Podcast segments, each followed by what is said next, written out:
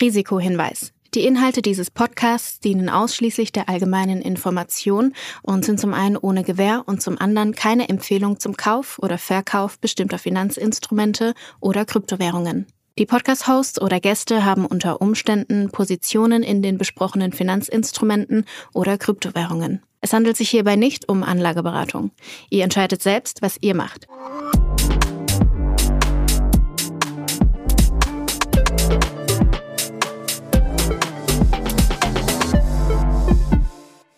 Es ist Folge 33 von Alles Coin Nichts Muss, die unterstützt wird von Ultimate by Unstoppable.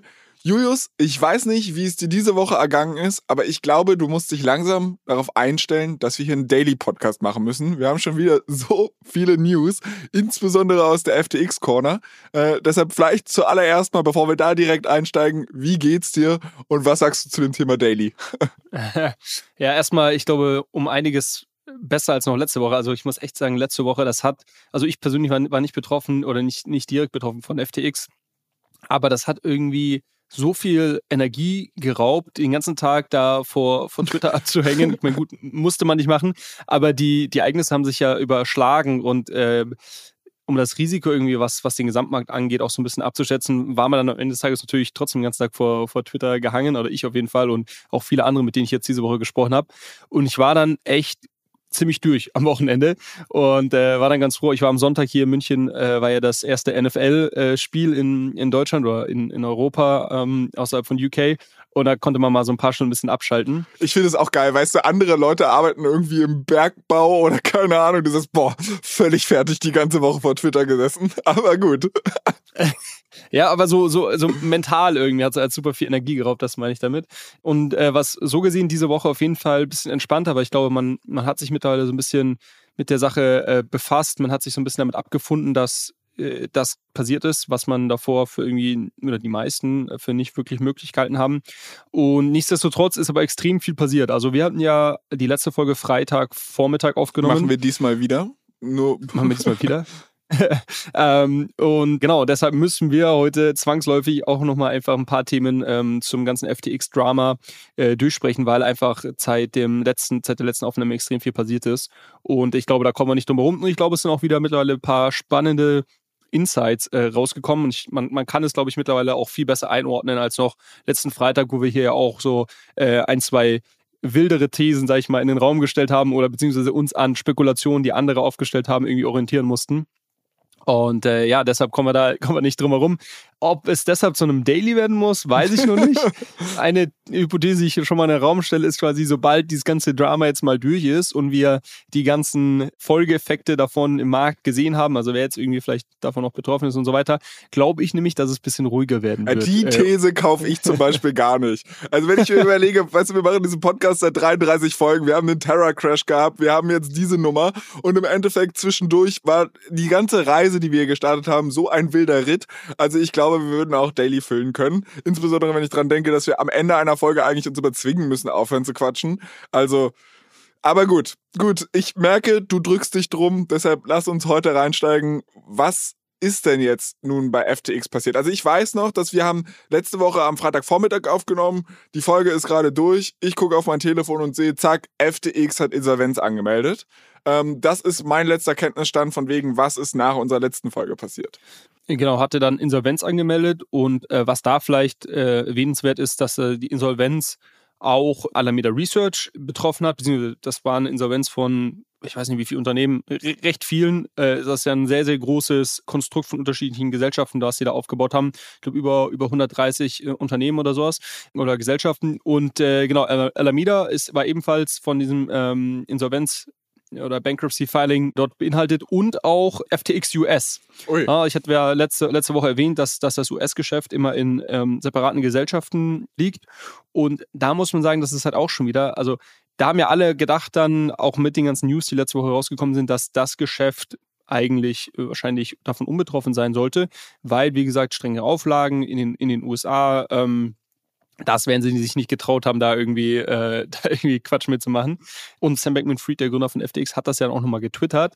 Genauso gut, genauso wie er davor getwittert hat, quasi, dass das Gesamtgeschäft von FTX äh, solvent ist und, und, quasi alles gut ist, hatte er dann, ähm, das kriege ich jetzt gar nicht mehr zusammen, ich glaube Mittwoch oder Donnerstag letzter Woche dann auch getwittert, ja, das äh, US-Geschäft ist, ist noch sicher. Naja, war dann auch nicht der Fall. Und ähm, die sind auch ähm, im, im Zuge dessen quasi untergegangen. So, das war die erste große News.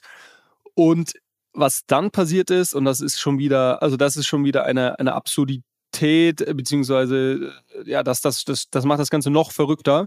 War das also in, insolvent und ähm, dann hat auch keiner mehr seine, sein Geld da rausbekommen. Davor gab es ja diesen komischen Hack, dass angeblich, ähm, das wissen wir auch heute, dass das auch so nicht stimmt, ähm, dass man angeblich als ähm, Einwohner von den Bahamas, äh, wenn man das denn nachweisen konnte, im, als Teil seiner, seiner seines KYC-Prozesse, dass man auch dort irgendwie einen, Pass hat oder einen Wohnort hat, dann durfte man noch seine äh, Assets rausziehen, weil scheinbar gab es irgendeine ähm, Anordnung der, der Behörden vor Ort, dass, dass sie das wollen, Wie? dass das so stattfinden soll. Und dann sind fünf Millionen Menschen auf die Bahamas gezogen, oder was? Ja, du hast dann gesehen, dass, der, dass die Preise für so Passports oder für irgendwelche Fake-IDs halt sich über Nacht irgendwie ver, weiß nicht, verzehnfacht haben. ist nicht dein Ernst. Ja, ja, du hast gesehen und das ist auch spannend, das ist wahrscheinlich einer der ersten richtig starken Use Cases für NFTs, was Leute gemacht haben.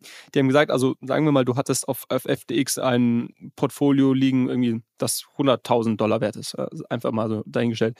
Was dann passiert ist, ist jemand, ein Account, der ein KYC auf den Bahamas durchgeführt hatte, also wo man, der eben in dieses Loch reingefallen ist, der hat dir ein NFT verkauft, das kann irgendwas sein, irgendein random NFT, was komplett was wertlos Person, wahrscheinlich. Komplett wertlos, irgendwie Screenshot von deinem Frühstück. und du hast ihm dafür dein komplettes Portfolio, also du hast quasi 100.000 Dollar dafür bezahlt. Ha, weil in dem Moment liegt dein komplettes Portfolio dann in dem Account und die Person oder wer auch immer da hinter dem Account steht, konnte das dann quasi withdrawn und hat das dann auf eine Adresse, die du ihm oder ihr genannt hast, ähm, geschickt und Na, hat klar. sich halt irgendeine 10% Fee oder ja. was weiß ich was dafür genommen. So, das haben halt richtig viele Leute dann gemacht. Also das war auch so ein, so ein, äh, so ein Zeitfenster von nur, ich glaube, so 10 Stunden oder so, wo das funktioniert hat, bis eben dann die, die Insolvenzmeldung kam und dann wurde das auch gestoppt. Und da hat man jetzt im Nachhinein rausgefunden, dass das auch gar nicht rechtens war, weil die Behörden in den Bahamas sich gemeldet haben, gesagt haben, nee, nee, wir haben sowas, wir haben diese Aussage nie getätigt. Also heißt, auch das war sehr, wahrscheinlich sehr kriminell, was da stattgefunden hat. Dadurch haben schon mal irgendwie Leute einen Teil ihrer, ihrer Gelder oder die, die es geschafft haben, sich da irgendwie äh, irgendwie reinzu, reinzudrücken, die haben ihr Teil ihrer Gelder rausbekommen. Und was dann passiert ist, ist eigentlich noch, noch viel dramatischer, ist dann, dass plötzlich Leute auf Twitter beobachtet haben, na, wie gesagt, es ist on-chain, man ist sehr transparent, und gesagt haben, hier fließen gerade größere Summen, also teilweise mehrere Millionen in einer Transaktion, fließen raus aus den FTX-Wallets. Und dann hat man, hat man sich gefragt, okay, ist das jetzt schon der Insolvenzverwalter, beziehungsweise äh, die, Das wäre sehr schnell. genau, die das jetzt quasi hier ähm, abwickeln. Und dann hat man aber gesehen, nee, das kann nicht sein, weil die Leute oder die, diejenigen, die diese Transaktion gemacht haben, haben dann die Assets genommen, die sie rausgezogen haben und haben die direkt am Markt gegen, gegen ETH getauscht und haben da einen riesen Slippage, ähm, einen riesen Preisimpact dafür in Kauf genommen. Ähm, und das würde ein Insolvenzverwalter nicht machen. Das heißt, das sieht eher nach solche, Flucht aus. genau, das waren solche großen Summen, dass man quasi gesehen hat, okay, wenn man die schnell auf dem Markt traden möchte, hat man, bewegt man den Preis sehr stark, ne? weil es ist ja nur eine gewisse Liquidität im Markt und wenn ich jetzt irgendwie mit 20 Millionen eine Transaktion, 20 Millionen äh, was auch immer in Ethereum tauschen möchte, dann bewege ich den Preis halt um ja, 5 bis 10 Prozent wahrscheinlich. Und ähm, das macht ja ein Insolvenzverwalter oder auch ein, ein schlauer Trader, der, der, der würde das nie machen. Und, und deshalb war man sich dann relativ schnell klar, dass das irgendeine Art von Hack sein muss. Und das ist wirklich wirklich dramatisch, weil, sag ich mal, als, als Nutzer, als Geschädigter hast du erstmal mitbekommen, okay, ich kriege jetzt meine Assets hier nicht raus. Äh, by the way, dass der, der CEO, Sam Bankman-Fried, hat die ganze Zeit auf Twitter gelogen ähm, mit seinen äh, Statements, dass, die, dass es quasi solvent ist und dass alles gut ist. Dann meldet das Unternehmen Insolvenz an. Das heißt, ich weiß schon, ich bin Teil dieser Insolvenzmasse und werde wahrscheinlich nur irgendwie 30 Cent äh, auf den Dollar irgendwie zurückbekommen. Und dann sehe ich, dass quasi alles, was noch dort war, rausgezogen wird in einem Hack, der quasi so mal eben noch passiert. Und wenn du dich dann eingeloggt hast, waren all deine Accounts auf Null. So, und dann warst du quasi sicher, dass du eigentlich nichts mehr zurückbekommen wirst. Und das ist halt, also das ist irgendwie in diesem, in diesem Gesamtkonstrukt, was da passiert ist, ist das irgendwie an Unprofessionalität und Kriminalität eigentlich nicht mehr zu übertreffen. Es ja. ist komplett crazy. Ich meine, ich kann mich daran erinnern, dass Noah, der, also sprich ORWS-Host, hat äh, auch diese Woche einen sehr, sehr witzigen Shoutout bei, für uns auf LinkedIn gemacht mit einem sehr, sehr geilen Meme. Äh, wir sollten den Post vielleicht bei den Shownotes verlinken, weil ich fand es echt ganz funny. Äh, aber der hat mir letztens auch einen Link zu einem Fox-Artikel geschickt. Also nicht nicht äh, das, das deutsche Vox, was ein Fernsehsender ist, sondern halt so ein US-amerikanisches Medium, was ich glaube irgendwie mit Recode zusammenhängt. Äh, und die haben einen Twitter-Verlauf mit Sam Bankman-Fried äh, geteilt, wo er offensichtlich, ich weiß gar nicht, mit wem er da geschrieben hat. Kannst du mir das irgendwie erklären? Mit einem Freund oder was ist ich? Nimm mit einer Journalistin. Achso. Ähm, soweit ich weiß. Und das fand ich halt auch crazy, was er da so zwangsläufig für, oder äh, so mehr oder weniger beiläufig für für Einlassungen gemacht hat. Ich meine, er schreibt da halt irgendwie sowas wie von wegen, ja, eigentlich einer der größten Fehler war auch überhaupt äh, Insolvenz anzumelden, weil der Insolvenzverwalter macht jetzt alles noch viel schlimmer und er hat auch erzählt, dass er dieses ganze Gekuschel mit den Regulators, was er da gemacht hat, angeblich nur PR war und also er hat sich da sehr offen und ehrlich eingelassen und halt eigentlich so ein bisschen zugegeben, dass alles, was er vorher auf Twitter gemacht hat oder generell in der Öffentlichkeit gesagt hat, eine komplette Shitshow war. Und ja. der, der ganze Laden extrem messy aufgebaut war. Also, dass die, dass der einfach auch komplett den Überblick verloren hat. Ja, absolut. Können wir vielleicht gleich nochmal im Detail zu sprechen zu der Persona Sam Beckman-Fried und auch seinen Verstrickungen. Äh, da gibt es ja jetzt auch die, mittlerweile die wildesten Theorien. Vielleicht noch kurz abschließend zu dem Hack. Also, was wiederum so spannend war, und dazu hatte sich sogar Elon Musk diese Woche dann auf Twitter geäußert, äh, der da sehr viel, sehr aktiv unterwegs ist im Moment und hat halt irgendwie gepostet, dass quasi die, die FTX-Coverage, also News-Coverage, auf Twitter am besten ist und quasi und, und du quasi live den Events folgen kannst und die ganzen News-Outlets ähm, aller New York Times und so weiter äh, irgendwie einen schlechten Job machen. Und da, da muss man ihm schon recht geben. Also, und, und das ist natürlich auch wieder ein Aspekt, der durch die Blockchain erstmal ermöglicht wird. Ne? Also der, der quasi, ich glaube, der, der Begriff, der immer verwendet wird, ist irgendwie Citizen Journalism, also jedermann äh, Journalismus, der ist durch die Decke gegangen. Und das ist wirklich sehr spannend. Also zum Beispiel dieser Hack, der dann stattgefunden hat, da hast du quasi in, in Realtime auf Twitter haben Leute das on-chain verfolgt, ähm, die da irgendwie gute, gute Tools gebaut haben ähm, und haben das dann aufbereitet und irgendwie darüber berichtet. Und du konntest quasi live verfolgen, was mit den Assets passiert, wo die hintransferiert werden und somit auch Rückschlüsse darauf ziehen, was denn der oder die Hacker äh, damit vorhaben. Ähm, letzter Punkt noch zu, zu dem Hack. Es wird sogar vermutet, dass das ein Inside-Job äh, gewesen sein muss, weil es eigentlich super schwer ansonsten ist, an die, an die Private Keys ranzukommen für diese Wallets. Und ähm, auch in der, in der Kürze der Zeit und dann auch direkt nach dieser Insolvenzmeldung, also auch das Timing dazu, das, das äh, passt eigentlich nicht wirklich. Und ähm, da wird vermutet, wie gesagt, dass da jemand, der Zugang zu den Private Keys irgendwie innerhalb der Organisation von FTX hatte, dass der oder die dahinter stehen. Und ähm, mittlerweile, wie gesagt, es wurden über 400 Millionen Dollar gestohlen. Und die Hacker haben es dann geschafft, das mittlerweile zum Großteil alles in Ethereum zu wandeln und sind mittlerweile einer der Top 20, glaube ich, Wallets, die Ethereum halten. Also muss man auch sagen, die hat irgendwie ein paar hundert Millionen Dollar jetzt in Ethereum halten. Und die Frage ist jetzt, ähm, ähm was, was passiert damit? Weil du kannst natürlich auf keine Börse gehen, weil die Adresse, die diese Assets hält, ist überall schon geblacklistet und wird auch sehr stark äh, beobachtet. Also jede Transaktion, die da getätigt wird, wird direkt irgendwie wieder von quasi irgendwelchen Leuten auf, auf Twitter aufgegriffen und dann dort entsprechend ähm, geteilt. Aber das vielleicht noch abschließend zu diesem Hack. Also zwei Gedanken dazu. Ja? ja, also Nummer eins, diese Nummer von wegen, es ist ein Inside-Job. Da finde ich halt ohnehin das super crazy, dass überhaupt da noch gar nicht die Handschellen geklickt haben. Ne? Weil wenn du halt überlegst, das, was dort passiert ist, oder zu dem, oder so wie es zumindest gerade aussieht, was da passiert ist, wäre es in der Aktienwelt höchst illegal und wahrscheinlich würde da jeder, der irgendeine Entscheidung getroffen hat, in den Bau wandern. Insbesondere, weil die Leute ja vorher schwer reich waren und erstmal ziemlich große Fluchtgefahr besteht, äh, plus jetzt auch die Gefahr von Veruntreuung und so weiter, dass man eigentlich sagen sollte oder sagen könnte, ey yo, be careful, wir, ne, erstmal Untersuchungshaft, wir gucken, was dabei rauskommt. Passiert ja offensichtlich nicht, verstehe ich nicht ganz. Ich kenne aber auch die Regularien in der Kryptowelt nicht. Maybe ist es da alles fein und wir sagen alle, ähm, war, war eine super Party und wir machen jetzt weiter und scheiß drauf, jeder macht mal Fehler. Äh, die zweite Sache, und das greift ein bisschen zurück auf einen Punkt, den du davor erwähnt hattest, nämlich von wegen dieses, dieses äh, Zivilisten-Journalism, ähm, wo, wo halt irgendwie jedermann zum, oder jedermanns Journalismus oder irgendwie sowas hast du es gerade genannt. Natürlich ist Twitter halt sehr nah an den Ereignissen dran. Aber das ist auch jetzt keine FTX-spezifische Sache und auch keine Blogs Blockchain-spezifische Sache. Mensch, man merkt, dass es noch früh ist. Weil wenn du dir mal anguckst, wo Donald Trump noch auf der Plattform war, da war er quasi ja das Sprachrohr zur amerikanischen Politik. Ich meine, der hat sehr fragwürdige Aussagen auch getätigt. Aber alles, was Journalisten in der Zeit vermeintlich getan haben, ist abzuschreiben, was er getwittert hat. Und daraus wurde dann eine News in den, in den alten äh, News-Outlets. Ich würde trotzdem eine Lanze dafür brechen, auch wenn ich da mich anhöre wie ein Boomer. Aber das Problem ist halt, auf Twitter kann halt auch jeder Dulli irgendwas schreiben. Und ich glaube, über FTX wurde in den letzten Wochen genauso viel Bullshit geschrieben oder über den ganzen Case wurde genauso viel Bullshit geschrieben, wie da Richtiges geschrieben wurde. Und ich glaube, das ist das Problem. Die Informationsvielfalt ist viel, viel größer. Jeder kann seine Meinung kundtun. Das heißt, unter dem ganzen Bullshit ist wahrscheinlich auch die Wahrheit dabei.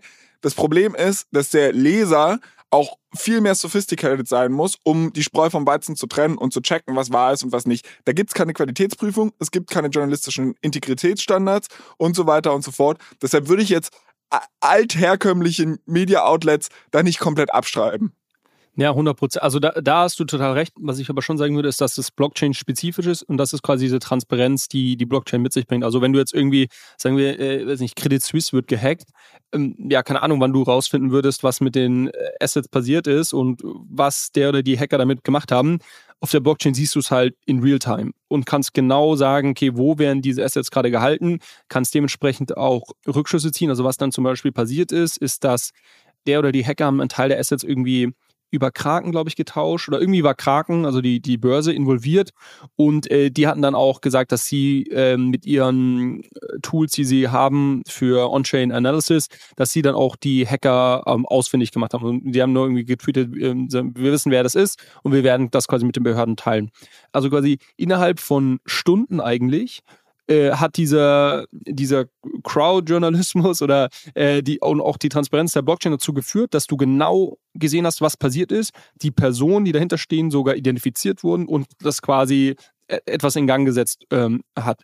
So, und das würde ich schon sagen, ist, ist glaube ich, Blockchain-spezifisch. Ähm, aber ansonsten gebe ich, dir, gebe ich dir da absolut recht, dass quasi das ganze Thema mit dem, jeder kann seine Meinung kundtun und, und äh, wenn du eine gewisse ähm, Audience hast, kannst du die Leute auch stark beeinflussen, äh, das zu 100 Prozent. Also auch ich, ich habe da so viel so viel Quatsch auch diese Woche gelesen und, und aus jedem kleinen Transaktion wird dann irgendwie ein Riesending gemacht und irgendwie, die, aber das zeigt auch, wie, wie groß die Verunsicherung im Markt ist. Ne? Also wenn irgendwie, ich glaube, die Börse Gemini, äh, was auch so eine größere äh, Kryptobörse in den USA, die hatten irgendwie ein AWS-Problem, also da war irgendwie der Server down für, für, eine, für eine halbe Stunde oder so, also für eine Stunde, ich weiß nicht. Ähm, und direkt gab es die Spekulationen, sind die auch pleite, keine Withdrawals mehr möglich und so weiter und so fort. Und gut, das, das bringt halt so, bringt halt solche Events immer mit sich. Das hatten wir in, im Frühjahr bei dem, bei dem Luna und Three Arrows äh, Crash auch gesehen. Aber das ist halt die, die Downside von diesem, äh, von dieser öffentlichen äh, Berichterstattung auf Twitter. Okay. Was ist denn aber, also jetzt, wo wir festgestellt haben, dass wir so irgendwie auf gemeinsamer Ebene sind, was, was Journalismus angeht, äh, was ist denn noch so diese Woche im Thema FTX? Was hat sich da noch entwickelt? Was, wie wie, wie ging es weiter? Ich glaube, was vielleicht noch genau ein, zwei Sachen. Was ganz spannend ist, ist, glaube man hat mittlerweile ein relativ gutes Verständnis davon, was schiefgelaufen ist. Ähm, und zum Teil, weil äh, Sam Bankman-Fried das in den von dir erwähnten ähm, publizierten Twitter-Nachrichten mit dieser Journalistin selber teilweise zugegeben hat und weil das aus den äh, Court-Filings, also das, es gab ja, wie gesagt, die Insolvenzmeldung und äh, mittlerweile wurde das dort am entsprechenden Amtsgericht äh, auch, auch veröffentlicht. Und ähm, da sind auch ein paar spannende Sachen äh, daraus hervorgegangen. Und es haben einfach auch, auch schlaue Leute ihren Research gemacht und so ein bisschen spekuliert, woran es denn gelegen haben kann, weil sich keiner erklären konnte, wie dieser eigentlich oder scheinbar erfolgreiche Hedgefonds irgendwie 10 bis 15 Milliarden in wenigen Monaten verloren hat. So, das ist noch ganz spannend. Und äh, äh by the way, was auch, was auch witzig ist, der Insolvenzverwalter oder äh, der, die Person, die jetzt als neue, äh, neuer FTX-Geschäftsführer, äh, der CEO eingesetzt wurde, um das Ganze abzuwickeln und zu verwalten, hat, und, und der war übrigens auch in dem Enron-Skandal, also einem der größten Wirtschaftsskandale überhaupt involviert. Und äh, der hat ähm, dann ein Statement jetzt angegeben, Never in my career have I seen such a complete failure of corporate controls and such a complete absence of trustworthy financial information as occurred here.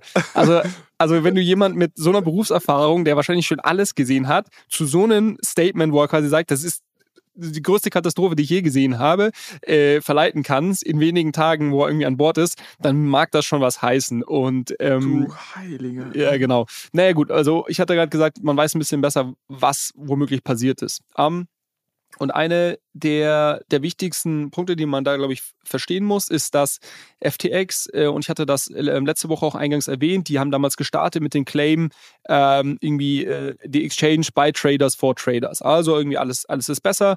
Ähm, die haben das ja auch selber gestartet, die Börse, aus einer gewissen Frustration mit den bestehenden ähm, Tools, die es auf anderen Börsen gab. Vor allem, wenn es darum ging, irgendwelche Futures und Perpetuals zu traden.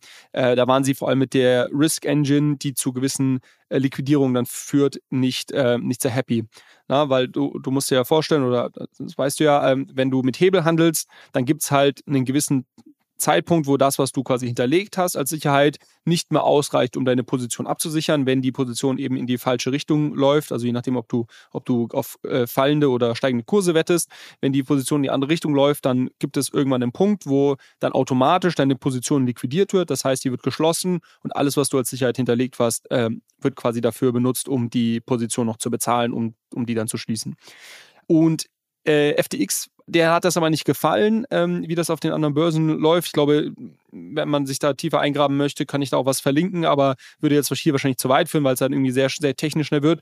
Ähm, auf jeden Fall haben die eine eigene Risk Engine gebaut, eine eigene Art und Weise, wie sie Liquidierung vollziehen und haben immer damit geprahlt, und das ist, das ist wichtig, äh, witzig, die haben immer damit geprahlt, dass viel weniger Liquidierung auf FTX stattfindet als auf anderen Börsen. aufgrund ihrer, aufgrund ihrer spezifischen Engine. Nämlich ist das so, dass du es hier quasi nicht der Fall ist, dass wenn deine Position in, gegen dich läuft und du quasi dein, dein Collateral, das, was du hinterlegt hast, eigentlich nicht mehr ausreicht, um deine Position zu, ähm, zu, zu halten, dann wird die nicht direkt geschlossen, sondern dann gibt es einen Backstop Liquidity Provider, der dann einspringen kann und diese Position äh, übernehmen kann und äh, dafür halt gewisse Fees bekommt und quasi auf einer anderen Börse natürlich dann quasi sich hedgen kann und dort long gehen kann und somit da eigentlich ähm, quasi attraktive, ähm, attraktive Position aufbauen kann. Und es wird sehr stark vermutet, und das hat sich aus den Court-Filings, ähm, also der, aus den Offenlegungen jetzt beim Gericht, ähm, die gestern am Donnerstag erst rausgekommen sind in deutscher Zeit, äh, ist das auch hervorgegangen, dass Alameda oh, da eine ganz besondere Rolle gespielt hat. Und ähm, scheinbar ist es so, dass immer Alameda oder oftmals Alameda als dieser Backstop äh, Liquidity Provider genutzt wurde, die quasi dann die ganzen Positionen, die gegen die Trader gelaufen sind, übernommen haben, die nicht liquidiert wurden und geschlossen wurden. Und somit war das Risiko, Risiko quasi aus der Welt, sondern das Risiko hat Alameda übernommen. Und ja, die gut. konnten halt durch ihre, ähm, durch, durch quasi ihre, ihr Trading auf anderen Börsen konnten die sich hedgen und haben das halt dann oftmals geschafft, da irgendwie noch ähm, gute, gute Gewinne mit zu erwirtschaften. Aber wo das Ganze nicht funktioniert hat, war im Lunar Crash. Weil was im Lunar Crash passiert ist, und man sieht es, äh, wenn man sich die Charts auf FTX anschaut, da gab es mehrere hundert Millionen an Liquidierungen. Ähm, was, was da nämlich passiert ist, dass du diese Death Spiral hattest, wie das genannt wurde. Das heißt, dort war es eben nicht so, dass es ein Coin war, der kurz mal irgendwie gecrashed ist, aber sich dann irgendwann wieder gefangen hat und irgendwie wieder ähm, ja, sich irgendwo eingependelt hat, sondern es ist halt wirklich auf Null gegangen. Sowohl Luna als auch UST sind einfach in wenigen Stunden einfach extrem abgestürzt. Und was da passiert ist, ist jetzt Vermutung, aber es gibt starke, ähm, starke ähm, Hinweise darauf, dass das, dass das der Fall war, dass auch hier bei den ganzen Positionen, die Trader offen hatten, wo sie, ähm, wo sie zum Beispiel Long, äh, Long Luna waren oder Long UST, weil sie darauf ge gewettet haben, dass das irgendwann wieder, äh, wieder zurückkommt, ähm, die wurden nicht liquidiert, sondern Alameda hat diese Position übernommen. Und dort ist es aber dann eben nicht möglich gewesen, dass sich die Preise wieder eingependelt haben, sondern es ist alles runtergecrashed. Und Alameda muss massive Verluste eingefahren haben. Das ist eine der Theorien, die ich am sinnvollsten ertrachte, betrachte. Ähm, also das steht im Raum, dass Alameda da sehr große Verluste eingefahren hat und ähm, ähm, FTX die damals schon quasi querfinanzieren musste mit, mit größeren Darlehen. Aber haben wir nicht letzte Woche noch darüber gesprochen, von wegen, es gibt auch die These, dass Sam Bankman-Fried Terra Luna überhaupt erst ausgelöst hat, weil es diesen großen Hedgefonds gab, der alles abverkauft hat und äh, das wollte jetzt sie, sie ihm vielleicht dafür einen reindrücken, weil er das nicht so toll fand. Das sieht ja, ja. dann eher so aus, dass Sam Bankman-Fried an der Stelle wirklich sich auch selbst in die Nation gesetzt hat. Genau, also dazu habe ich jetzt diese Woche weniger gelesen. Also da würde ich eher sagen, dass diese, diese wilde Theorie, äh, die wir letzte Woche hier, hier mal so am Rande erwähnt hatten, dass die sich wahrscheinlich eher nicht ähm, bewahrheitet. Aber ähm, was, was mir. Du hast es versucht, du hast es versucht. versucht. äh, was mir für sinnvoll erscheint, ist quasi das, was ich gerade gesagt habe, dass Alameda da große Verluste gemacht hat. Zudem haben sie halt irgendwie auch, ja, vielleicht nicht ganz so sinnvolle Venture Investments gemacht, haben sehr viel illiquide Assets gehalten, also natürlich die ganzen ähm, Venture Investments, also Early Stage äh, Startup quasi Investments, die sie gemacht haben, die, die äh, sind gelockt über mehrere Jahre, das heißt sind illiquide Tokens und so weiter.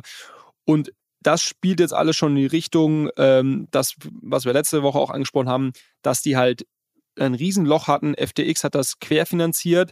By the way, ähm, ist, man weiß mittlerweile auch, dass sie eine sogenannte Backdoor reinprogrammiert hatten. Das heißt, sie hatten eine Möglichkeit gefunden, das heißt, sie haben eigene Software geschrieben, die es ermöglicht hat, Gelder von FTX an Alameda zu schleusen, ohne dass das in dem offiziellen Accounting-System von FTX aufgefallen wäre. Es haben sich nämlich jetzt auch einige VCs gemeldet, die in FTX ähm, investiert haben.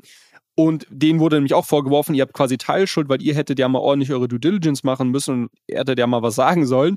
Und die haben gesagt, ähm, ihr, wir haben mehrere Monate Due Diligence gemacht, äh, quasi so, wie wir das bei jedem anderen Investment auch machen, und es ist nichts aufgefallen. Ähm, den kann man immer noch vorwerfen, wieso lasst ihr den, den Typen da rumlaufen ohne einen Governance Board und so weiter. Das, glaube ich, die Kritik müssen sie sich anhören. Aber ähm, scheinbar ist das aus den Financial Statements von FTX nicht direkt hervorgegangen dass es diese Backdoor gab oder dass halt da irgendwelche Funds hin und her geschoben wurden. So, und FTX hat halt irgendwie immer weiter Geld reingeschoben. Alameda hat es nicht geschafft, das zurückzugewinnen am Markt und deshalb sind wir da, wo wir heute sind. Also, ich muss sagen, ich habe mittlerweile Nackenmuskelkater vom Kopfschütteln. Äh, das ist echt eine komplette crazy Nummer. Also zu dem, zu dem Thema von wegen, der läuft ohne Board rum. Ich weiß nicht, ob du das gesehen hast auf Twitter, aber Chamath Palihapitiya hat, glaube ich, im All-In-Podcast äh, so ein bisschen mal darüber mit seiner oder über seine Erfahrungen mit FTX und, und Alameda gesprochen. Und zwar haben die auch irgendwie mit den ähm, ging es irgendwie um Investment und so weiter. Das heißt, die haben dann auch ihre Due Diligence gemacht, haben dann wohl bei FTX angerufen und haben dann gesagt, du pass mal auf, also äh, aus unseren Augen müsste man folgende drei Schritte machen. Unter anderem, ihr braucht ein Board, vielleicht eine Dual Structure und so weiter und so fort. Und der, der Typ äh, an einer anderen Leitung hat nur gemeint, fuck you, und hat aufgelegt, so nach dem. Also da merkst du halt auch, dass der komplette Laden irgendwie äh, wahrscheinlich auch culturally total rigged war. Ja, und jetzt vielleicht noch abschließend zu der, zu der Persona, Sam Bankman-Fried, du hast ja schon erwähnt, dass sich jetzt da, also zum einen hat er sehr kryptische und auch sehr unprofessionelle Tweets die Woche abgegeben und auch aus den, aus den weiteren geleakten Dokumenten jetzt von dieser Reporterin, die eine längere Konversation in, auf Twitter mit ihm geführt hat, in den Nachrichten, in den Direktnachrichten, die sie sich geschickt haben, geht einfach hervor, dass der Typ einfach komplett weltfremd denkt. Also der denkt immer noch, er hat da nichts wirklich falsch gemacht, sondern sie haben es halt irgendwie probiert, sie haben irgendwie sich ein bisschen äh, verrechnet mit dem Leverage und irgendwie plötzlich war ein, war ein größeres Loch da, als man gedacht hätte. Und dann gab es diesen Bankrun, in Klammern böser Sisi, der das Ganze ausgelöst hat. Und ähm, deshalb stehen wir jetzt da, wo wir stehen. Also das ist, das ist so das ist wirklich so fernab von Gut und Böse. Ähm, und er ist, wie gesagt, noch nicht in Handschellen irgendwo, was mir auch ein absolutes Rätsel ist. Und das führt wieder dazu, äh, und vielleicht abschließend, er war ja sehr stark verstrickt in der amerikanischen Politik, hatte viele Freunde ähm, bei den Demokraten, da war einer der, der größeren Spender. Uh, wird da echt da jetzt die nächste Verschwörungstheorie? Nein, nicht, nicht, nicht Verschwörungstheorie, aber ähm, was du gesehen hast, dass irgendwie eher linksliberale Medien wie die New York Times und auch die Washington Post, die haben natürlich darüber diese Woche berichtet, aber in einer Art und Weise, die wirklich eigentlich nicht vertretbar ist. Da geht es quasi darum, also das Thema Fraud, irgendwie, äh, dass das kriminell ist und das wird nicht mit einem Wort erwähnt, sondern es geht nur darum, du hast hier diesen super Unternehmer äh, Sam Bankman-Fried und der hat sich jetzt irgendwie zu viel aufge aufgenommen. Icarus, du bist zu nah in die Sonne geflogen. Genau, du hast, und da hat sich zu viel und ah, und dann gab es diesen bösen Chinesen, by the way, Chinesen sind eh böse, der hat dann den, den Bankrun ausgelöst und jetzt, jetzt ist irgendwie hier, ist das ganze Ding äh, gecrashed.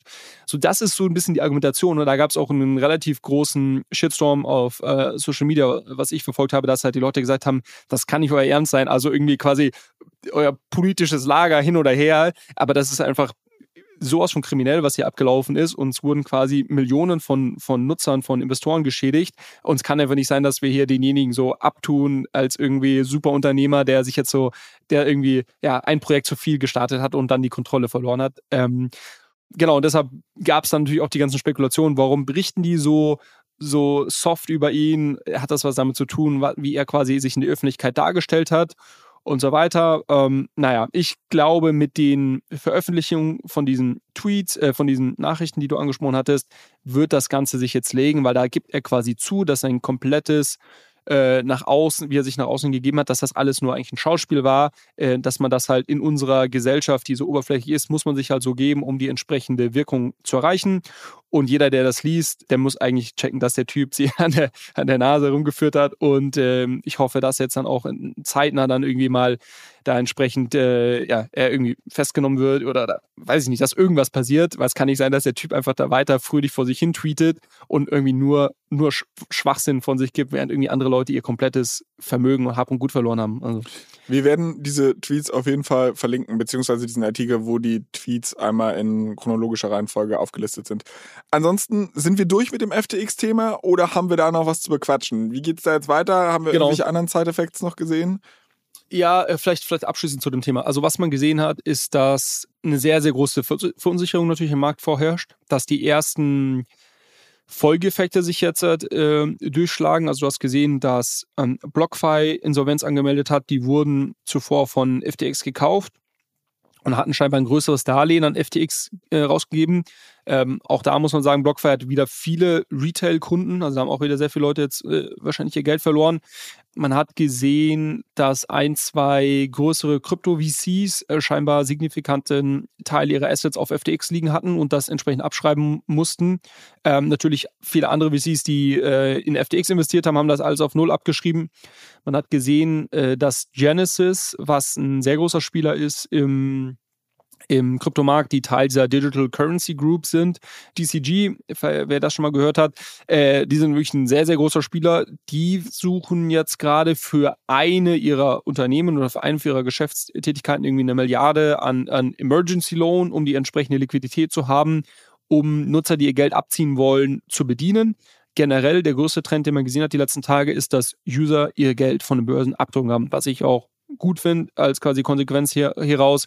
Man hat gesehen, dass die Verkäufe von Ledger, also von diesen Hardware-Wallets, äh, durch die Decke gegangen sind. Man hat gesehen, dass das Transaktionsvolumen auf dezentralen Börsen, also Uniswap und Co., All-Time-Highs erreicht hat. Also und das mag jetzt nur kurzweilig sein, aber wenigstens haben die einige Nutzer jetzt auf jeden Fall mal die richtigen äh, Schlüsse daraus gezogen und ihr Geld abgezogen und verwalten es hoffentlich selber. Mal schauen, wie langfristig das so, so anhalten wird oder ob die dann nicht wieder auf, auf entsprechende Börsen draufgehen, sobald, sobald der Sturm vorbeigezogen ist. Ja, das ist halt die große Frage, wer, wen trifft es jetzt alles noch? Wer wird hier noch umfallen? Ähm, und wie lange wird das der Markt so eine, so eine gewisse Aufregung haben und, und wann wird sich das irgendwie legen? Und grundsätzlich halt der, der Outlook, was bedeutet das? Ich habe so das Gefühl, die Community ist gerade so ein bisschen geteilt, 50-50. Die, die eine Hälfte sagt, okay, das es ist alles passiert, was passieren kann. äh, und, und quasi die Preise, da wo sie jetzt sind, das ist quasi irgendwie the, the, the, bottom, also die fallen nicht mehr viel, viel weiter. Und die andere Hälfte sagt, nee, nee, das ist erst der Anfang und lass mal hier den Sturm vorüberziehen und wenn dann quasi der Alltag in die Kryptowelt äh, ähm, zu, einkehrt und nicht mehr viel passiert, weil einfach super viele Leute jetzt abgeschreckt sind und aus dem Markt sich zurückziehen, dann werden die Preise erst richtig fallen, weil dann ist einfach ja, dann spielt keine Musik mehr, es wird langweilig, es wird der Kryptowinter, den man, äh, den man so ähm, befürchtet hat. Und dann geht es nochmal ordentlich runter. Ich glaube, es ist super schwierig, da irgendeine eine Position einzunehmen. Ich meine, eigentlich so von den Signalen, die ich sehe und von, sag ich mal, den Statements, die man hört, dass irgendwie Leute sagen, okay, Krypto ist tot, haben auch wieder viele, viele Zeitungen jetzt irgendwie betitelt, Krypto ist tot. Ähm, das Vertrauen ist, glaube ich, auf einem, auf einem totalen Tiefpunkt. Das sind eigentlich eher alles Signale, wo man sagt, okay, das ist irgendwie eher Bottom, irgendwie viel, viel schlimmer kann es nichts werden. Andererseits, lass jetzt mal noch so ein Genesis pleite gehen und ein paar andere, von denen wir noch gar nicht wissen, dann kann ich mir auch gut vorstellen, dass es einfach nochmal richtig ich, runterkracht. So, ich, kann mir, keine Ahnung. ich kann mir sehr gut vorstellen, dass wir in drei Monaten sitzen und dann wird es wieder irgendeinen Skandal geben und dann wirst du zu mir sagen, Flo, weißt du noch, damals, vor drei Monaten, da haben wir über FTX gesprochen, da habe ich dir doch erklärt, das, bla bla bla bla und das hat dazu geführt, das heute. Also mal gucken, äh, was da noch passiert. Wir werden es auf jeden Fall weiter beobachten. Kleiner Verbraucherhinweis von unserem Werbepartner. Unstoppable Finance will Menschen überall einfachen Zugang zur Welt der Decentralized Finance ermöglichen.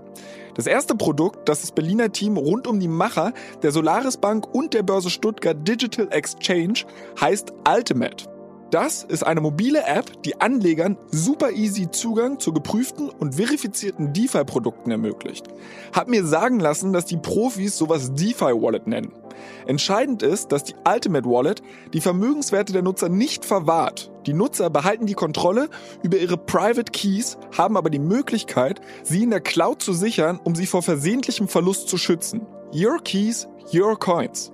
Die Mission von Ultimate besteht darin, sowohl eine nutzerfreundliche App als auch kuratierten Zugang zu Protokollen bereitzustellen, auf die sich Nutzer verlassen können. Sozusagen ein Co-Pilot, um die DeFi-Welt mit Zuversicht zu navigieren.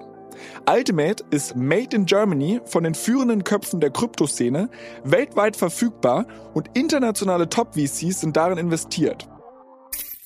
Aber lass uns trotzdem nicht nur auf diesem Thema verharren, sondern noch so ein bisschen schnacken, was vielleicht abseits von FTX in der Kryptowelt passiert ist. Irgendwelche News, von denen ich wissen sollte. Erste News, äh, persönliche News. Du hast mich ja immer hier so als, als alten NFT-Hater äh, hingestellt, äh, der, der ich äh, in Weit natürlich nicht bin. Äh, aber ich hatte mich ja mal so ein bisschen aus dem Fenster gelehnt vor ja, ein, zwei Monaten war das, glaube ich, und habe schon abgesagt, okay, ähm, da, da wusste man von FTX und so noch, noch nichts natürlich. Aber aber hatte damals gesagt, für mich sind die, die NFT-Kurse immer noch viel zu hoch. Also irgendwie Bored Apes waren immer noch bei irgendwie 80, 90, 100 Ether ähm, pro, pro Bild ähm, und so weiter. Und habe ja da gesagt, dass, dass ich quasi ähm, ich mich da quasi short positioniere, habe dann nie, erstmal nicht die richtigen Tools gefunden und habe hab dieses wundervolle Protokoll NFT Perp gefunden, äh, was wir vor zwei Wochen hier besprochen haben, wo man aktuell quasi nur mit, mit, mit Spielgeld, aber nichtsdestotrotz, wo man halt quasi auch Short-Positionen eingehen kann, auch gehebelt. Und das habe ich natürlich fleißig gemacht und bin da sehr, sehr dick im Plus. Jetzt muss man natürlich sagen, dass das Ganze natürlich äh, befeuert wurde durch die ganze Ich, ich, ich wollte gerade sagen, also bevor du hier deine Siegerrunde rennst, hätte wahrscheinlich ein Blinder mit einem Krückstock. Du konntest in den letzten zwei Wochen konntest du einfach komplett in den Markt shorten und hättest Geld verdient. Aber ich, also hier, pass auf, du kriegst einen Applaus. So. Dankeschön. Dankeschön. Naja, genau. Also das äh, quasi NFT-Shorts zahlen sich aus. Äh, das hatte ich in unser, unser Dokument mal mit reingenommen.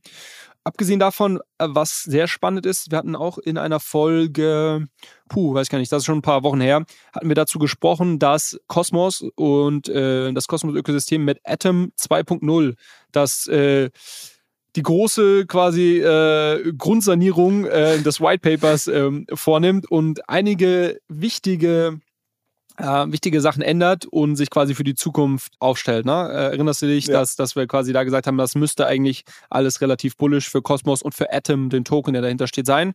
Ähm, jetzt haben die Atom-Holder über dieses White Paper abgestimmt, ob das quasi umgesetzt werden soll oder nicht. Und es haben 37 Prozent der Tokenhalter No with Veto, also Nein äh, mit einem Veto äh, gestimmt, was dazu führt, dass es abgelehnt wurde, What? dass es jetzt nicht so umgesetzt wird, ja.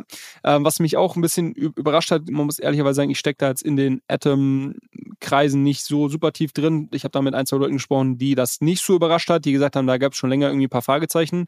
Ähm, scheinbar ist es so, dass sich viele äh, große Staker in dem Ökosystem so ein bisschen schwer damit getan haben, dieses White Paper als Großes und Ganzes so zu akzeptieren, sondern die haben quasi gesagt, okay, wir haben noch ein paar Fragezeichen zu den genauen Zahlen. Zum Beispiel, ähm, ein großer Teil des White Papers ist, ähm, dass quasi die Token Issuance, also die, die Inflation von Atom Token, äh, sehr stark äh, angepasst wird. Und die geht dann erstmal nochmal hoch und dann geht sie über die nächsten Jahre danach sehr stark runter. Und ich glaube, dass man da nochmal eine Diskussion drüber führen wollte, okay, wie schauen die genauen Zahlen aus und lass uns das nochmal ein bisschen hinterfragen und besser verstehen. Und mein Verständnis ist, dass äh, jetzt Folgendes passiert, dass sie es jetzt das White Paper, was quasi sehr viele Änderungen umfasst hat, in mehrere kleine Proposals aufbrechen und dann über diese einzelnen Proposals abstimmen und äh, dort dann auch nochmal eine inhaltliche Diskussion dahingehend führen, was denn wirklich jetzt irgendwie die richtigen Parameter sind, äh, die um, umgesetzt werden sollen oder nicht. Ich würde trotzdem sagen, dass ich, als ich das gehört habe, war ich auch erstmal so, habe ich erstmal so reagiert wie du gerade, so what? Äh, ich hatte das eigentlich als etwas sehr ja, zumal, ähm, Positives mir, du, wahrgenommen. Du hattest mir ja vorher irgendwie so erzählt, dass der Atom-Token aktuell, also da kann ich mich noch daran erinnern, dass wir über das Kosmos-Ökosystem gesprochen haben und du gemeint hast, naja, aber man soll nicht denken, bloß weil das Ökosystem cool ist, dass man jetzt als Tokenholder direkt davon profitiert. Weil eigentlich gibt es da super viele Subwährungen und die mal kochen alle ihr eigenes Süppchen und du wirst nicht zwangsläufig direkt an den Gewinnen des Ökosystems beteiligt. Und dieses Proposal habe ich so verstanden, dass es für mehr Partizipation an diesen Gewinnen auch sorgen könnte und eigentlich der Token für den Tokenholder attraktiver werden sollte. Deshalb war ich jetzt gerade so, ja gut, also wenn du nicht willst, dann halt nicht, ne? Aber, aber gut, wenn du sagst, wenn es eher so eine ja. Sache ist von wegen grundsätzlich cool, dass wir das machen, wir sollten jetzt aber trotzdem mal einmal darüber verhandeln, wie so, das ist halt im Endeffekt ein bisschen wie ein Gespräch wahrscheinlich über eine Gehaltsverhandlung. So, also dein Boss bietet dir zwar schon mehr an, aber vielleicht reizt dir nicht und dann sagst du, da müssen wir nochmal in die Nachverhandlung. I don't know. Richtig, also ich glaube, es geht in die Richtung. Ich glaube, grundsätzlich lagen wir da schon richtig mit der Einschätzung, dass das sich also viele der Änderungen, die in diesem neuen White Paper drinstehen, grundsätzlich den, dem Atom-Token langfristig helfen sollten, auch einen, einen Mehrwert ähm, einen Wertzuwachs zu bekommen. Ähm, aber es gibt natürlich unterschiedliche Interessen innerhalb des Ökosystems. Es gibt natürlich irgendwie den privaten Atom-Holder, so wie du und ich. Äh, es gibt halt irgendwie äh, Startups, die in dem Ökosystem unterwegs sind. Es gibt auch Staker, die in dem Ökosystem unterwegs sind. Und ich weiß nicht, ob quasi die Veränderungen sich für alle dieser Parteien mhm. gleich auswirken oder ob es da gewisse Parteien gibt. Und mein Verständnis war jetzt, dass quasi die großen Atom Staker ein paar Fragezeichen hatten, dass vielleicht ja sich da irgendwie benachteiligt sehen oder ähm, nicht, nicht ganz happy waren mit den Änderungen. Äh, wir werden es auf jeden Fall verfolgen ich glaube, es ist ein, ist ein wichtiger Schritt für, für das Kosmos-Ökosystem, diese Änderungen, die dort, ähm, die dort vorgenommen werden sollen. Ähm, und ähm, ja, wir werden es auf jeden Fall verfolgen, wann das jetzt irgendwie umgesetzt wird oder wann dann die Abstimmung ähm, positiv ausfällt.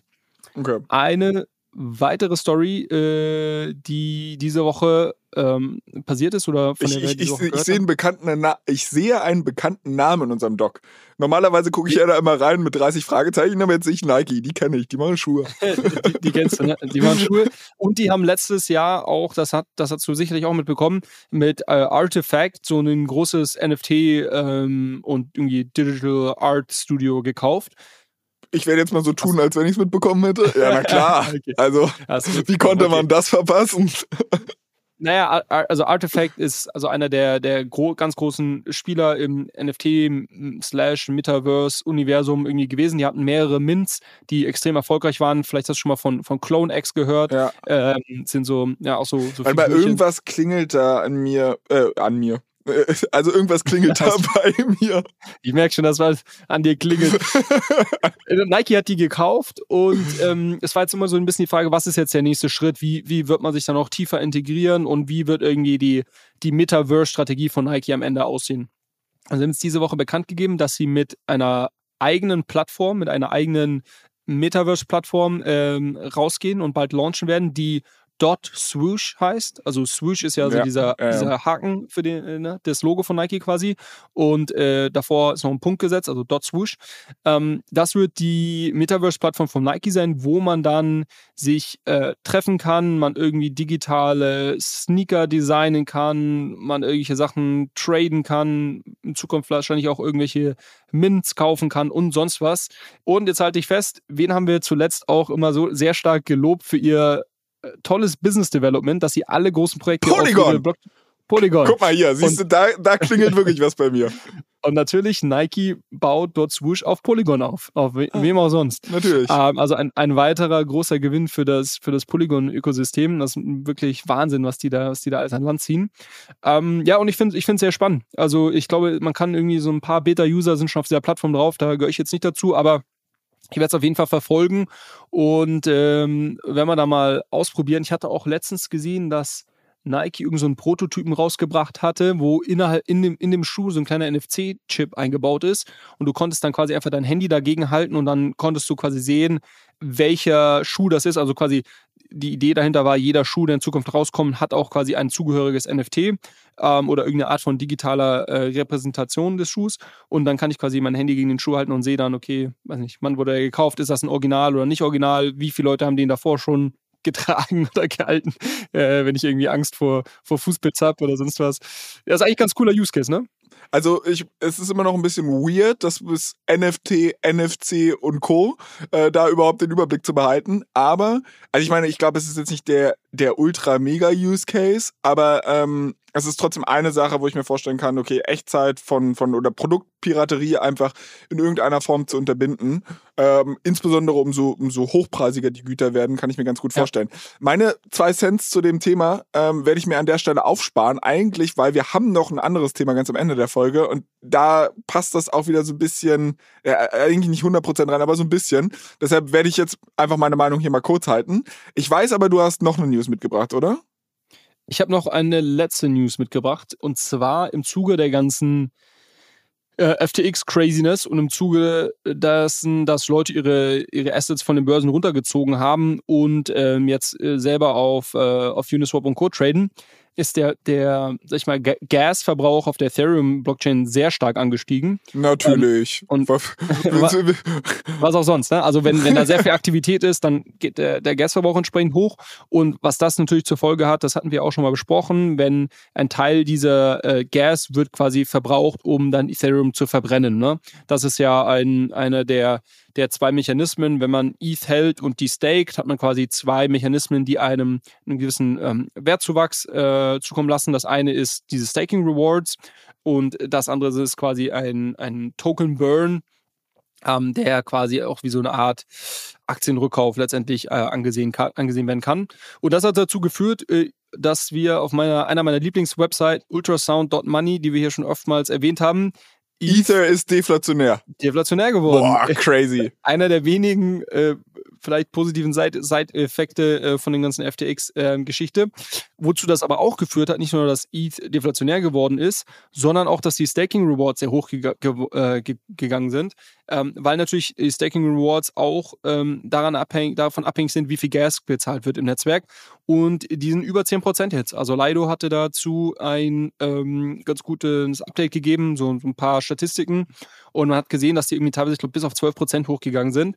Äh, die werden sicherlich nicht auf der Höhe bleiben, das ist mir schon auch klar. Aber trotzdem spannend, äh, dass, sie, dass sie so stark angestiegen sind. Und, und du erzählst mir irgendwas von wegen NFTs shorten mit Spielgeld hier. Ether Staking ist der richtige Hedge. Aber naja, gut, dein, dein, dein Token crasht um 10%, aber dafür ist er jetzt deflationär. Ich äh, gratuliere dir an dieser Stelle. Letzte News Story fällt mir gerade ein, weil du NFTs nochmal erwähnt hast, die habe ich gar nicht in unser Dokument reingetickert. Vielleicht, falls wir hier HörerInnen äh, haben, die große Tim Ferriss-Fans sind. Ähm, Tim Ferriss auch so ein sehr bekannter Podcaster aus den USA. Vier Stunden Woche hat er geschrieben. Vier, genau, die Vier-Stunden-Woche, auch, auch bekannter Autor, hat auch mehrere Bücher rausgebracht. Ähm, und der launcht in den nächsten zehn Tagen, glaube ich, auch sein eigenes NFT-Projekt. Ähm, also wen das interessiert, das wie keine Kaufempfehlung oder sonst irgendwas, aber ich habe selber erst, bin selber erst vor kurzem drüber gestolpert und, und da ist mir aufgefallen, dass das vielleicht so ein bisschen unterm Radar ist. Ähm, und wenn wen das interessiert, wer ein großer Tim Ferriss-Fan ist und ähm, der kann einfach mal irgendwie Tim Ferriss auf Twitter folgen. Ähm, da spricht er sehr viel jetzt darüber mittlerweile oder irgendwie Tim Ferriss NFT googeln und dann kann man sich mal schlau machen und für sich entscheiden, ob das irgendwie interessant ist oder nicht. Ich weiß ja nicht. Naja, gut, aber ähm, dann lass uns mal zu dem letzten Thema übergehen. Und das haben wir jetzt wirklich immer wieder vor uns hergeschoben. Äh, du hattest mir nämlich eigentlich eine Hausaufgabe aufgegeben. Und zwar sollte ich mir einen Podcast anhören. Und zwar, jetzt muss ich mal selbst gucken, wie der Herr hieß. Weißt, ich habe diesen Podcast original dreimal gehört, weil wir ihn wirklich jede Woche verschoben haben und ich gedacht habe, ich kann mich an nichts mehr erinnern, also höre ich ihn lieber nochmal. Ähm, der Typ heißt Gabriel Leiden oder Leiden, ich weiß gar nicht, wie man es konkret ausspricht, äh, war ein Invest Like the Best Podcast, wie man Leute ins Web 3 onboarden kann. Das war im Endeffekt der Titel. Ich verlinke den auch gerne nochmal in den Show Notes. Wir haben es in den äh, älteren Folgen immer wieder gemacht. Und ich muss sagen, also äh, vielleicht kleine Backstory dazu. Dieser Typ ist eigentlich der Schöpfer des Begriffs Free to Own, oder? Also er war so der Erste, der das Ding etabliert hat. Wir haben auch schon mal über ihn gesprochen, ähm, weil in einer der letzten, also ist glaube ich auch schon wieder fünf, sechs Folgen her, äh, dass der für sein Startup, ich glaube 200 oder 300 Mio Bewertung geraced oder haben sie eingesammelt? Nee. Eingesammelt. Ach was, crazy. Ja, das ist ja dann doch relativ groß. Ähm, aber gut, äh, und ich habe diesen Podcast gehört und habe mich, wo ich den das erste Mal gehört habe, so ein bisschen gefragt, okay, bisschen interesting, aber warum zur Hölle schickst du mir das? Klang relativ weich für mich. Ich hab's jetzt beim zweiten und dritten Mal hören immer mehr für mich verinnerlicht. Also was ich damit sagen will, ist, ich glaube, man muss diesen Podcast mehr als einmal hören, um, um, um wirklich, also kein Scheiß, so auf einer innerlichen Ebene versteht man den natürlich beim ersten Mal, aber um dieses Konzept und wovon der Typ eigentlich redet, so wirklich zu verinnerlichen, hat es bei mir zwei bis drei Anläufe gebraucht. Deshalb vorher erstmal die Frage an dich, warum hast du mir das Ding geschickt? Warum war das meine Hausaufgabe? Ja, weil ich glaube, und, und du hast ja jetzt schon einen ordentlichen Spannungsbogen hier aufgebaut. Flo redet jetzt zehn Minuten im heißen Brei rum. Ähm, ja, ich habe es dir geschickt, weil ich äh, das eben auch gehört hatte und ähm, sehr, eine sehr spannende, äh, eine sehr spannende Perspektive auf, auf Web 3 ähm, fand und sag ich mal, die, die Perspektive von, von Gabriel, wie, wie er Nutzer onboarden möchte, wie er die Zukunft für Web3 Gaming in Verbindung mit NFTs sieht, was da seine Hypothese ist. Und vor allem fand ich es so spannend, weil er eine gewisse Kredibilität mitbringt. Ne? Weil der Typ war einer der erfolgreichsten Unternehmer, wenn wir über ähm, Free-to-Play ähm, Spiele im, auf, auf dem Smartphone sprechen. Also das war ja so eine der, der, der großen Neuerungen vor von einigen Jahren, dass plötzlich die Spiele umsonst waren auf, ähm, im App Store oder im Google Play Store und man darüber monetarisiert hat, dass die Nutzer, dass es halt irgendwie einen kleinen Prozent, äh, Prozentsatz von, von Nutzern gab, die so Heavy User waren, dass sie dann sehr, wiederum sehr viel Geld für irgendwelche äh, besonderen Items, für irgendwelche Gadgets bezahlt haben, dass man unterm Strich aber trotzdem einen super Reibach gemacht hat. Ähm, und er war einer der Erfinder von diesem Free-to-Play-Gaming und ähm, hat das sehr, sehr groß gemacht. Also hat da irgendwie ein Milliardenunternehmen drauf aufgebaut. Und wenn jetzt eine, jemand mit so, einem, mit so einer Erfahrung und so einem Track Record, sag ich mal, in dieses Web3-Ökosystem reinkommt und da einfach auch in dem Podcast Aussagen trifft wie, ich weiß, dass es so funktioniert, so I've seen it, I've done it, dann Free hat to das play ist tot. So, da hat das halt eine gewisse Glaubwürdigkeit und, und deshalb habe ich es dann auch mit dir geteilt und ähm, ja, bin sehr gespannt. Jetzt äh, erzähl uns mal, was ist ein Free-to-Own, worum geht's, was ist seine These, genau. warum ist es wichtig? Okay, also das wird jetzt wieder 20 Minuten um heißen Brei herumgelabert. Nein, also im Endeffekt beginnt er damit, dass er sagt, okay, früher haben Computerspiele ganz normal Geld gekostet. Du hast 60 Euro bezahlt oder Mark oder was weiß ich, hast dafür ein Spiel bekommen, konntest es zocken. Problem war, es gab da relativ viel Produktpiraterie oder ähm, die Leute haben halt quasi Games illegal geshared ähm, und die Industrie hat dadurch sehr viel Kohle verloren. Also haben sie gesagt, pass auf, das ist nicht die beste Monetarisierungsstrategie, lass die Leute das lieber kostenlos spielen lassen, wir monetarisieren über diese Items. Das Problem bei diesen Items war aber, dass der Spielehersteller zu jedem Zeitpunkt alle Attribute dieses Items kontrolliert hat und im Endeffekt es dir auch wegnehmen konnte, weil du hast nicht wirklich daran was besessen. Free to Own ist quasi der nächste Schritt, nicht nur das Spielen, ähm, kostenlos zu machen, sondern auch den Besitz dieser Items erstmal. Das heißt, du kriegst ähm, diese Gegenstände, die du in zum Beispiel Web 3 Spielen brauchst, kostenlos. Jetzt sagt sich jeder wahrscheinlich, ja, okay, was ist jetzt der große Hype darum? Das ist doch irgendwie total basic und nicht cool. Und im weiteren Verlauf des Gesprächs entfaltet sich so eine, finde ich, relativ äh, smarte Vision, weil was er dann halt sagt ist, naja, guck mal, ehrlicherweise ist Web3 Gaming aktuell überhaupt kein Ding.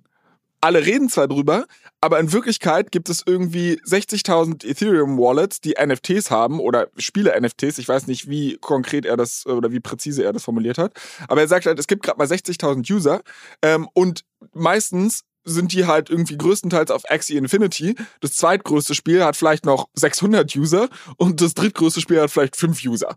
Und das Problem bei der ganzen Nummer ist, dass um da mitspielen zu können, brauchst du halt erstmal irgendwie einen Stück Land, was dich 7000 Euro kostet oder Dollar kostet. Du brauchst irgendeine scheiß Spielfigur, all so weiter. Also das ist einfach, die Einstiegshürden sind extrem groß und trotzdem wurde in diesem Space unglaublich viel Geld gemacht. Was er halt sagt ist, du kannst beim Web 3 Gaming gerade eigentlich ein sehr schönes Zeitfenster nutzen, dass halt jede Sau drüber redet, eigentlich keiner mitmachen kann und die meisten Spiele im Web 2-Bereich scheitern, weil sie nicht genug Aufmerksamkeit bekommen. 99% der Spiele sind eigentlich vielleicht toll, sie würden dir gefallen, aber du spielst sie nicht, weil es gibt so viel Angebot drum. Aktuell redet jeder über NFTs. Jeder weiß, dass NFTs auf den ersten Blick irgendwie was wert sind. Also schenkt doch so quasi Airdrop-mäßig, schenkt doch den Leuten einfach die ersten Gegenstände. Die können was machen. Damit werden sie für das Spiel begeistert. Sie fangen an, es zu spielen. Sie fangen dann an, es zu sharen. Und weil die Menge an NFTs, die es gibt, begrenzt ist und die tatsächlich den Besitzern gehören, entwickeln diese Dinge über die über den Zeitablauf dann doch einen Wert, weil du dann anfängst, ähm, vielleicht deine Figur, dein, dein, weiß ich nicht, Pistole oder dein Stück Land, was du da geschenkt bekommen hast, andere User auf einmal bereit sind, dafür zu zahlen. So, und so wird diese Monetarisierung nachgelagert, aber erstmal ist es komplett free, dieser Einstieg in das Spiel, Dinge zu own und so weiter. Und er nimmt dann quasi diese Vision aus der Spielewelt und überträgt sie halt auch auf die ähm, auf die Marketingwelt und so weiter. Dass er halt sagt, okay, Brandmarketing, Leute, ihr müsst euch doch mal überlegen, wie bekloppt es eigentlich ist, Leute ins Web3-Ökosystem zu onboarden, wenn ich den erstmal sagen muss, macht ihr bei einer zentralen Börse einen Account, zahl da mal ein bisschen Geld ein, kauft ihr davon Ether, zu, tu das irgendwie auf eine Metamask. Ach ja, da brauchst du übrigens auch noch einen Account und dann shoppst du hier irgendein NFT. Viel einfacher ist doch zu sagen, ey, pass mal auf, hier hast du ein NFT und alles danach figurst du von alleine out. Also du kriegst quasi erstmal diesen Wertgegenstand kannst dann, da brauchst du erstmal kein Ethereum, da brauchst du erstmal nur eine Wallet. Du musst eigentlich nur einmal, um das Ding zu claimen, eine Metamask-Wallet zu dingsen oder die hast du vielleicht schon.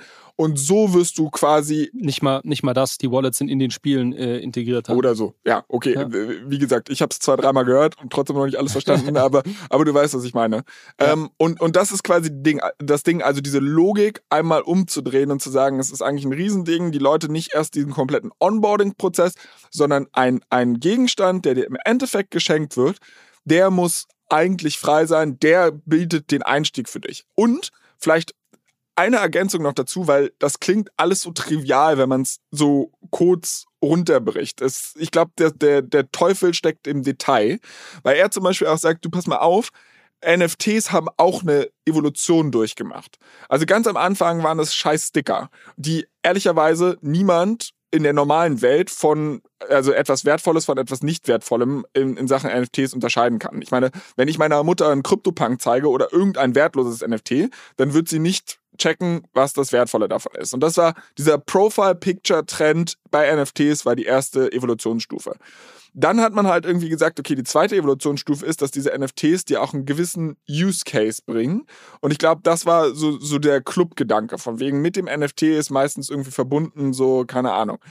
Und die dritte Evolutionsstufe, die wir jetzt halt brauchen, ist, dass ein wirklicher Wert mit diesen NFTs verbunden ist. Also es wird nicht reichen, dass jetzt Starbucks Royalty Program von wegen, ja, du, du sparst hier mal 5 Cent und kriegst vielleicht da mal 3% Rabatt, das ist halt nicht das Ding, sondern du kannst das halt als Community, als Brandbuilding-Tool und so weiter nutzen, indem du echten Wert als Company erstmal, erstmal hat es überhaupt gar, kein, gar keine Kosten für die Company, das zu erzeugen. Also ein NFT zu erstellen, ist erstmal for free.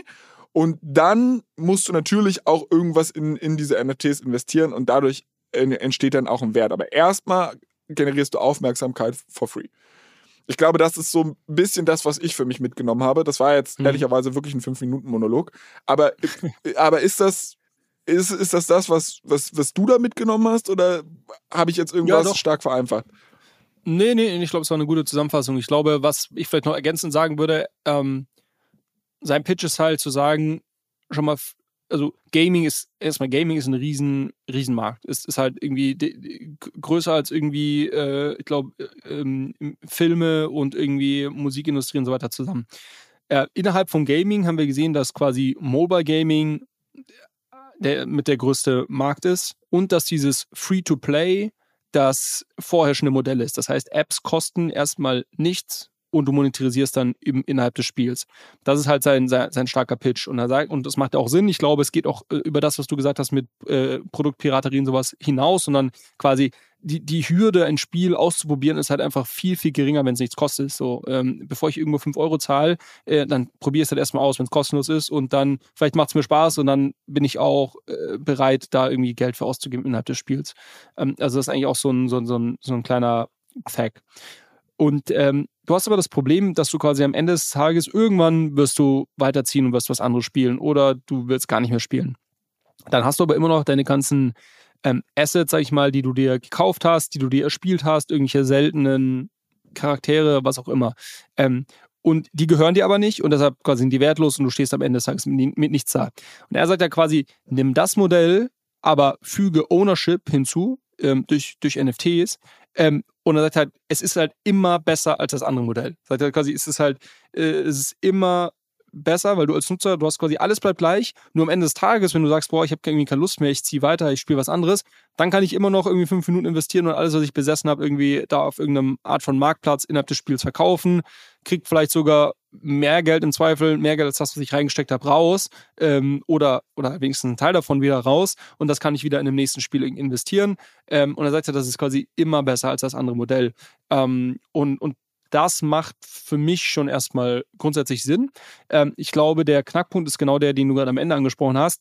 Die, die Frage ist, wie verpacke ich das Ganze in eine hm, nutzerfreundliche Art und Weise, dass der Nutzer ähm, einfach ein Spiel runterlädt, wie er das irgendwie heute auf, im App Store auch macht.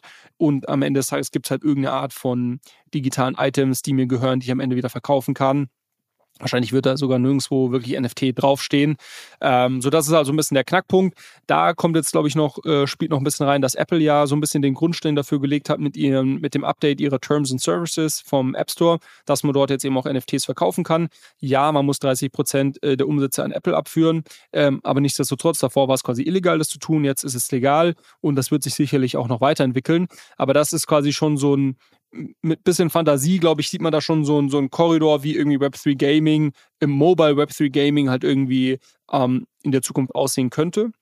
Ähm, genau, und dann am Ende macht er noch so ein bisschen Rundumschlag, was du gerade erwähnt hattest, mit dem quasi, dass NFTs einfach das, das mega Marketing-Tool sind für, für jegliche Brands, um irgendwie mit ihren, mit ihren Nutzern Wert ähm, Wert zu geben und irgendwie da eine, eine, eine, bessere oder eine tiefere Beziehung aufzubauen ja, von daher glaube ich, ist es auf jeden Fall hörenswert und wie gesagt, ist halt für mich halt der Knackpunkt an der Sache ist halt, da spricht jemand, der der für mich irgendwie eine gewisse Glaubwürdigkeit mitbringt, dadurch, dass er quasi äh, dieses Free-to-Play-Markt so stark mitgeshaped hat und irgendwie da halt sehr erfolgreich war.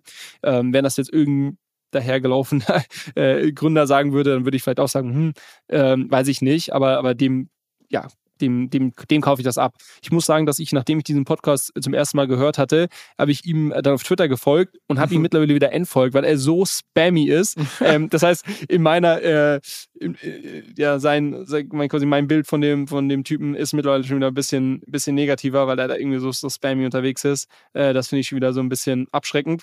Aber nichtsdestotrotz, ich glaube, spannend äh, und glaube ich eine Sache, die wir auf jeden Fall verfolgen werden ob das jetzt eine, eine Zukunftsvision ist, die sich irgendwie, äh, die wir irgendwie dann im Markt auch sehen werden der näheren Zukunft. Also ganz kurz übrigens zu deinem Twitter-Problemchen.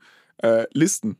Listen ist für mich die Erleuchtung 2021, äh, glaube ich, 2022, ich weiß nicht. Ich habe es, glaube ich, vor etwa einem Jahr für mich entdeckt.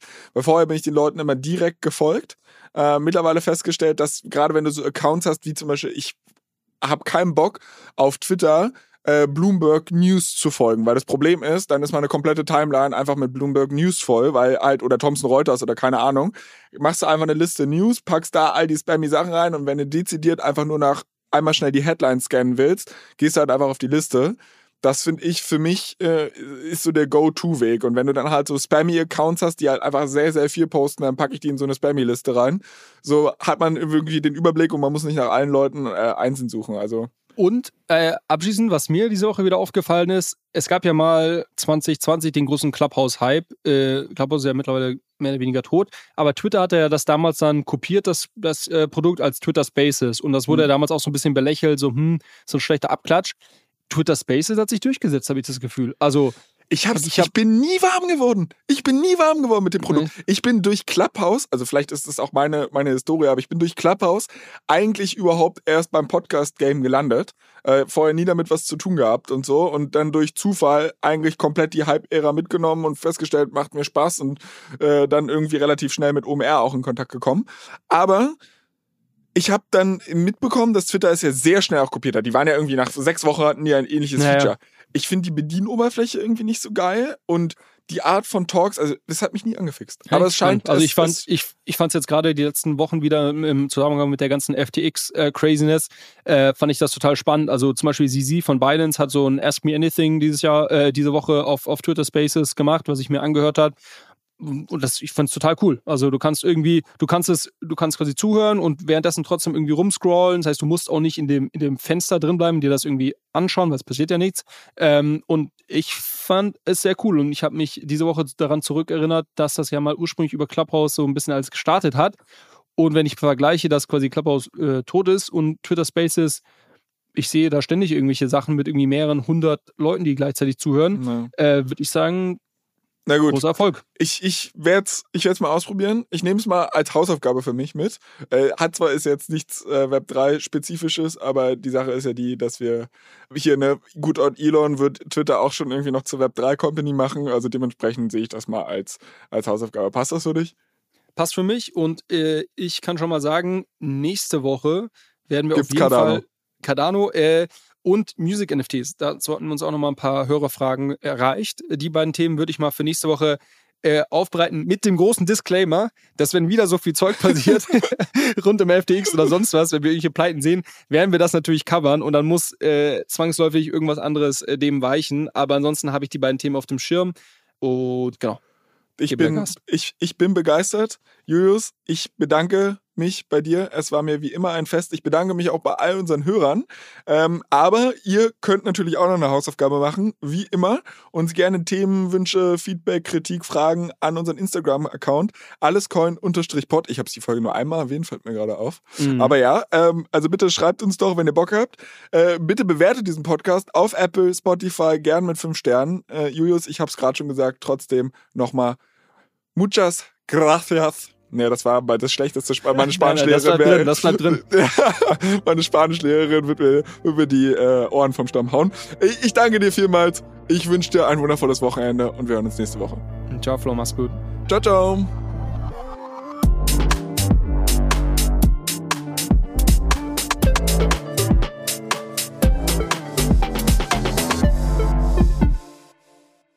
Dieser Podcast wird produziert von Podstars bei OMR.